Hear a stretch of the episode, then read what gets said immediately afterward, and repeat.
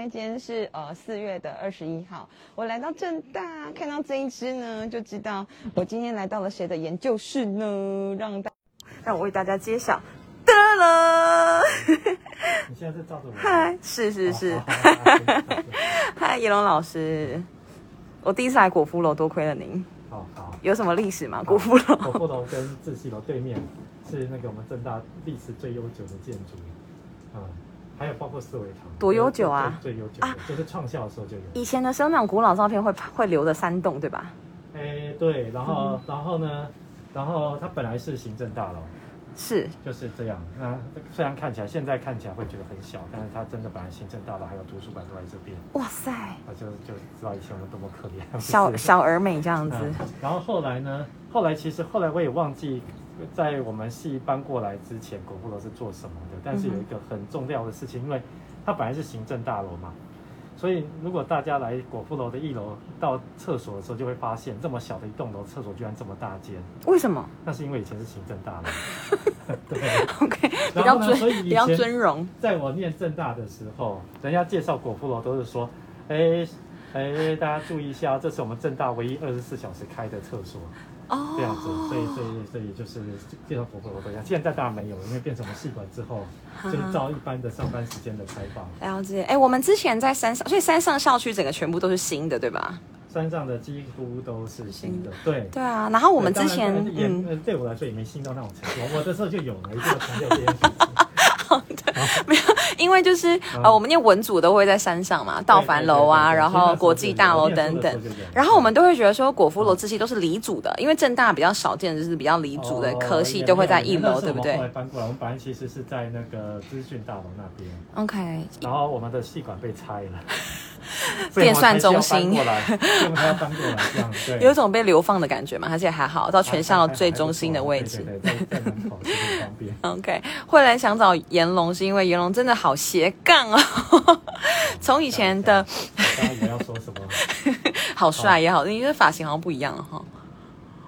应该只是没有剪。哦，对对对，好 题外话，就是从以前在学校的时候就咖啡社吗？还是对对。然后后来又是爱爱社，然后自己的这个数学部分的对，的这个专业，然后又出了书，嗯，到底还有什么不会的？哦，不会啊，刚刚说完了啊，其他都是不会的啊。很厉害。要讲讲某一个部分的专长吗？好比数学的部分，嗯大家听了文字上胆的数学，嗯，到底为什么会对他那么有兴趣，到还可以当教授？这这是认真的要说的啊。可以吗？哦可以吗？可以啊因为我没有听过啊，我想要哦，可。以啊，可以嗯啊。那其实我那时候念，呃，我其实正大学就是念我们正大应用数学系的。然后我念的时候，其实是，其实那个原因其实是因为，呃，我本来我对电脑比较有兴趣，我很会写程式。然后我小时候为什么小时候高中嘛，高中的时候其实就有写程式拿去卖钱这样子。好，所以就是这个是最最早有兴趣，大概这样。所以我一直觉得说，我可能应该是要念，应该是要念资讯相关的。对对但是以，前的资讯相关的科系并没有这么多，嗯哼，所以我就觉得说那个时候，那我那时候的家教，呃，其实就是我的表哥，他要说哦，我跟你讲，那个应数系也可以，这样子，应数系跟你对电脑这么有兴趣，应数系也可以这样。是然后他还特别说，那个正大应数听说办的不错，好，他对他说的，你看我到现在都还记得这句话。表哥现在去哪了后来就填填进来了，对然后填进，那后来就进来，就是就是刚好就是进到正大应数来，嗯然后进进来了以后，就发现他在骗我。哼，那时候是当铺吗都？是，呃那时候就是啊，就是当铺比现在还了。有更严重，好不好？哇塞！现在的话，现在比较起来，现在是一个成平的时代。虽然我们的人数还算是不，呃，就是当的人数还不少了，但是已经算是很成平的时代了。嗯然后所以就进来了，然后进来了以后，我后来就觉得说，呃，怎么跟想象中间很不一样？那时候到底多严峻啊？其实倒也不是严峻不严峻的问题，是觉得说对数学这种东西真的没有兴趣，不知道在干嘛。天就是我虽！然我高中的时候数学还可以，但是是到大学的时候数学就跟高中的数学差差距很大。啊没错就是看起来就非常的抽象，然后不知道在做什么事情，然后不知道这个对我们的生命有什么帮助等等的，啊，就是现在同学会抱怨的事情。好，然后呢，然后所以所以我就觉得说，哦，那可是我后来就是就想，呃，反正那时候概念就反正就就进来了，那就是反正大学就念一念，毕业就好了。然后在大一暑假的时候就去广告公司实习，我就觉得实在太对了啊，这个我以后一定是广告人，啊，那那时候是这样想的，然后就参加一些像是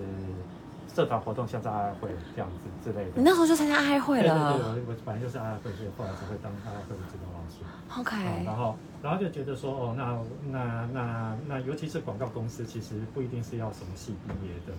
然后所以我就觉得说，哎，我以后一定是广告广告这方面走，那我那个数学这一方面就给他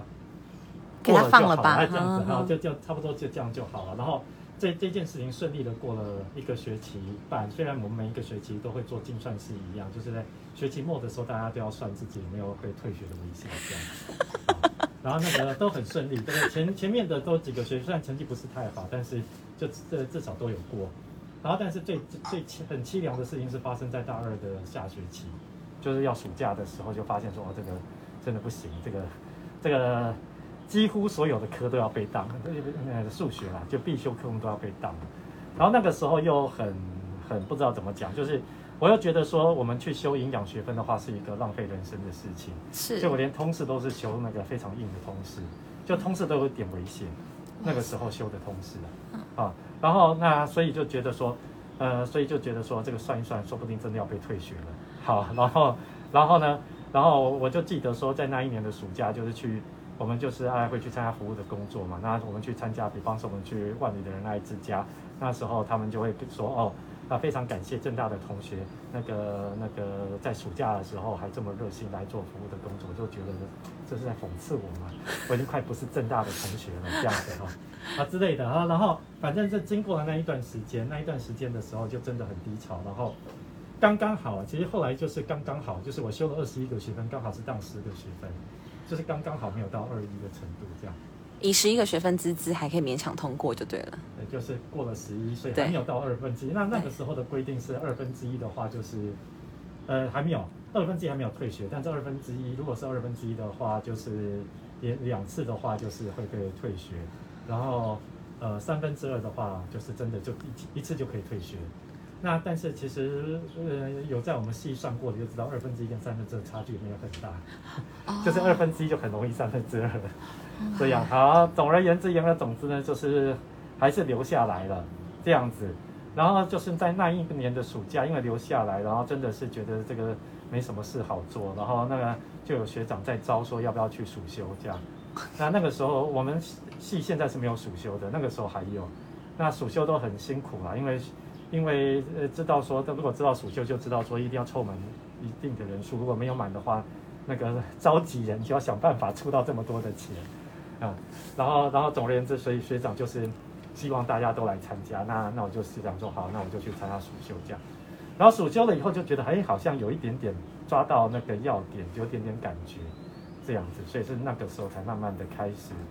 觉得，哎，好像有一点兴趣。那事实上，我到我的决定的点很很晚，就我甚至到念准备在准备研究所的时候，我还没有准备要，我还是准备是考，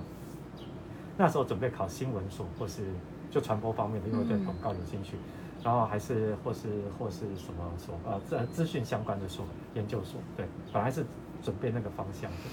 但是因为我是很没有策略的人，就是我的同学就说、哦我们去补习，然后我说好，那我们就去了，然后去了以后，我们是先去补数学，就根本不就根本没有策略，就也不先清看清楚人家到底要考什么，然后。然后这个考了以后，到底可以考多少间研究所了？反正等下去补什么数学，我就去补什么。然后我们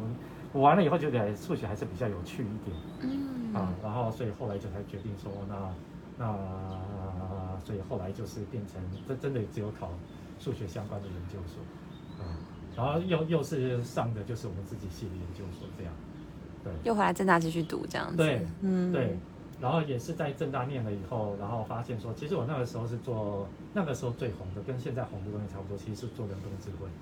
那个时候就有人工智对那个慧，时候的技术那我们其实差不多跟现在其实差不多对对，所以都号称上个世纪开始做人工智慧的。好，然后那个那所以就是，但是后来就觉得说，哦，这个好像这个好像如果没有学到数学的话，第一个啊是没有学到数学的话，这这件事情觉得说，好像是没有抓到核心的感觉。好，所以就觉得说，数学应该还是要把它弄得更深入一点点。因为虽然我自己是本科系毕业的，但是因为有前面这种经历，所以我会觉得我有一点点是半途才决定我要念数学的人。哦，不是像那个从小就很有兴趣，一路就是拼拼死拼活念数学念得很好的那样的人。可是你是很跨领域的人才啊，包括你刚刚觉得说广告行销之类的，对对啊，真的啊。那你那时候的 AI，就是你那时候做的论文是什么意思啊？就是到底数学跟人工智慧这件事情是用什么方式结合哦，？就是里就是里面的计算其实是在在做一些数学上面的计算，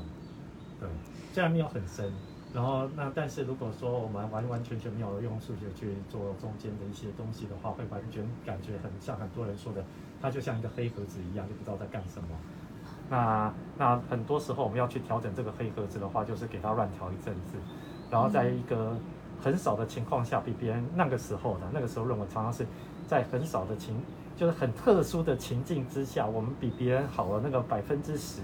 然后就觉得哦，这个了不起了这样子。那还有很特殊的情境，它是一个没有尽头的事情，是不是？哎，它它它它其实是啊，然后但是我我我的意思是说，我们要去做修改的时候，就是要让它变得更好的时候，在呃，如果不是用数学去做这些，就就考虑中后面的原理的话，那其实去做修改的时候，常常是那么乱试试出来的。对那我们也不知道为什么，反正我们就成功了，然后我们就说好，就就是这样子。然后而且那个所谓成功，也可能不是真的很成功，只是在一个很特殊的情境之下，比人家快了呃一点点，这样子，那我们就说我们成功了。那那所以我就觉得，哎，这样子好像没有太抓到核心的感觉，所以那个时候才觉得说，哦，那那未来不管做什么，然后我就去念。呃，一个纯数学好了，那而且那个时候也对数学真的还蛮有兴趣的，就觉得这样子。所以你后来要继续国外进修了，对吗？对对对对对，是拿真真的是拿纯数学博士，那那个就是 内容就是没有人想要问那个内容是什么的那种纯数学。对，我很好奇，就是那个对对你来说到底是什么？就那个纯数学。而那个通常通常我们说起那那些东西的时候，只有我们同样的，呃，不但是数学，而且是同领域的人才会觉得哇，这个东西有趣啊。那但是所以我很想知道讲我讲旁边的那一个人，他可能就觉得没有趣。我想知道，就是因为我完全对这件事情是没有理解的。我嗯。我除了看了最近有一个嗯韩国的电影叫《奇怪的数学家》，然后它里面有个什么定律，然后最后就是要嗯等于零嗯还是怎样，然后就是一个完美 pure，嗯然后他们就嗯觉得很开心。可是上面的黑板的公式是结合了好好比 theta，然后什么嗯 alpha，嗯。然后数学跟分号，就是你完全看不懂那就是纯数学吗？呃，他那个应那个听起来应该像像是没错，对。对但听说是啊。对，那对一个我这样的外行，完全可能对数学嗯甚至还有点憎恨的人来说，嗯 你会怎么跟我介绍说你在纯数学里面得到的快乐，或是得到快乐，有办法很像，它其实很像一些，它很像纯粹的艺术上面的美感，因为 就好像是说我们去听那个。呃，去听一些艺术的东西的话，比方说流行音乐或是古典音乐的话，我们为什么会觉得古典音乐有一个特别的美感？就是因为它有很多的想象的空间。啊，它不是像流行音乐的话，就是比较是直接告诉你说这个东西就是什么，它它希望你感受到了它东西，它可能就放在里面。歌词很鲜明咖啡其？实也是，嗯，咖啡也是。如果是调味的咖啡，它就是很明确的，就是想要让你去知道，它可能会就是要让你喝到甜的，或是某一种的水果的味道，它就加了那个调味下去，这样子哈，那个就很鲜明的、强烈的下去。那如果呃像精品咖啡的话，不一样的有趣的地方就是，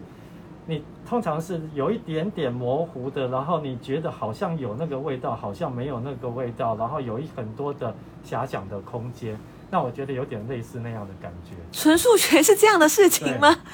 是啊，所以意思是，呃，在这个地方你放入了不同的元素，你到时候得到的是完全不同的答案。呃，它不不不是，它它是比较抽象的一个思思考方向，所以它没有一个很明确的答案。然后所以说呢，所以说呢，就变成说那个像啊，如果你觉得说，这呃这简单的说，有一个很大有大数学家叫 Hilbert，他就说了一件很很有名的事情，他就觉得说那个他觉得纯数学要念纯数学最重要是想象力，因为没有想象力，真的不知道他会干什么。嗯因为会觉得哦，那个东西不知道在做啥，就是跟你的所有东西都没有任任何的连接。那事实上一嗯开始也没有什么连接，是也是真的。嗯，但是在但是就就那个就数学家里面会看到里面的美，其实在中间他其实是看到后面说，哎，它可能会有什么样子的连接，那些连接可能是一个很抽象的一种感觉。哦嗯，酷毙了。那老师你在就是美国吗？念的数学对博士对加州。啊哦，那当时这个主题是什么呢？就是你必须要产生到什么样的程度的东西，你才可以说是你毕业了，拿到这个哦，是解开某一个算式吗？还是你去哦，不一定解算式，不一定解算式，有时候是很抽象的一种想法。那个，所以我们的呃刚好我们的领域又是数学里面比较那个抽象的领域。那有一些领域是真的就是解一个问题，然后那个问题可能是很难的，所以所以你可能要花一段时间、几年的时间去念博士把它解开来，那个就很明确。那个数学也有比较明确的，那也有像我们这种很抽象的，就是我们可能是建立一个想法，这个想法那那这个想法就是。呃，只是别人前面的人没有用过这样的想法，或是别人用过类似的想法，我们再把它做推广出去。然后推广出去了以后，觉得哎这样的想法，呃，就可有时候是一个架构，但这个架构其实其实也不一定会比人家的好，只是我们提出一个新的架构的方式去看这样同样的一个问题，就就等于说简单的说，就是我们可能是提供了一个不同的观点去看一个东西，那那那可以走得很远，或是可以走到只是开始说哦，我们可以这样子看也可以。嗯，我们先让听众朋友说，让让他想到《天才雷普利》这部电影，嗯，看过吗？好老师讲到咖啡嘛，对，因为对。刚刚就是有看到这个研究室里面就有咖啡机，然后也谢谢旁边这位学长帮我们冲煮咖啡。那咖啡是你在念数学的时候很沉闷的时候发想出的一个兴呃、趣这个这？个是一个很有趣的事情。这个就是呃，是。基本上呢，就是只要是对，呃，就是有一次啊，嗯。有一次我有一个好朋友的爸爸，呃、就是其实我们从小就认识的一个叔叔，嗯他他呢，他就是问我说，那个他问我一件事情啊，就是说，呃，你你在那个美国念博士的时候，你的副修是什么？嗯，那其实我听到第一次听到的时候，觉得有点恼怒，我就觉得怎么会有人问这种问题呢？博士是一个很专业的事情。我哪有时间跟你复修？怎么会有人说博士还有复修这种事情？然后，但是他继续解释，因为他儿子也是博士。对对对，然后他就说，哦，像他儿子呢，就是就是在那边呢，就是就就是培养了那个看那个美国大联盟的兴趣，哦，这样子非常专精，然后等等等等等等，然后就是这种复复修指的是在那个地区培养的兴我趣我。想哦，对，这个复修多了。啊，这个复修其中的一个当然就是咖啡。那那个其实咖啡一个咖啡是在美国的时候，的的确是念博士的时候，完全是在念博士的时候建立起来的。是因为太痛苦了嘛，需要一个生命的一个泉源或那时候是灵感的迸发，。因为那个时候就是在在我们的呃研究室也是类似像现在的 PTT 上面有那个大家会讨论咖啡，嗯然后那个时候就是呃那个时候就是刚呃刚刚开始有有一个在交大念博士的呢，他就是引介了一本很呃九页有一本书。然后那就是那一个人呢，写咖啡写的非常用非常科学的角度去看咖啡，所以他那这样的好处就是，呃，就大家都可以不用像很像玄学，因为以前在讨论咖啡有点像玄学啊，就是老板很神秘的教你几句，也不知道真的还假的，那你就觉得很高兴，就说哇，老板教我的武功秘籍这样子啊，但是你也不知道为什么，你甚至不知道对还是错。然后，但是那个他他说的那本书呢，就是一个很用很科学的方法去介绍咖啡，所以那个时候大概是大概是那个现在这个这一波的咖啡的风潮，就是很科学化的去检视。从那时候开始的从那时候开始。好酷哦！而且我知道老师，因为我们还去过咖啡林咖啡，然后喝那个酱油膏，意思是在当时的咖啡是一个呃要黑到非常的纯到很厚，像酱油膏的味道才对对为。什么酱油膏的原因，是因为那个时候的，就是我刚刚说的那位博士是他的那个 ID 就是 We Care，那 We Care 呢，他就是他就是形容那个最好的咖啡就是酱像酱油膏一般的风味，那其实是。呃，说的其实是西雅图的一个叫做 David Schumer 的他写的那一本书里面，他的形容的意式咖啡的样子。那当然，我们现在已经知道说，哦，其实那个不是唯一的呈现方式，甚至那不是意大利原来的呈现方式。一种浓缩的状态啊，对对对，就是很浓缩的、很浓缩形式的咖啡，对这样子哈。所以所以所以所以在那个年代的时候，大家才会说到酱油膏这件事情。然后是在那个年代，所以哎，这个我泡泡的是一杯酱油膏的咖啡的话，那他基本上就是那个年代出来的人。好，就是在那个时候，哦大家开始对咖啡很有兴趣，想要呃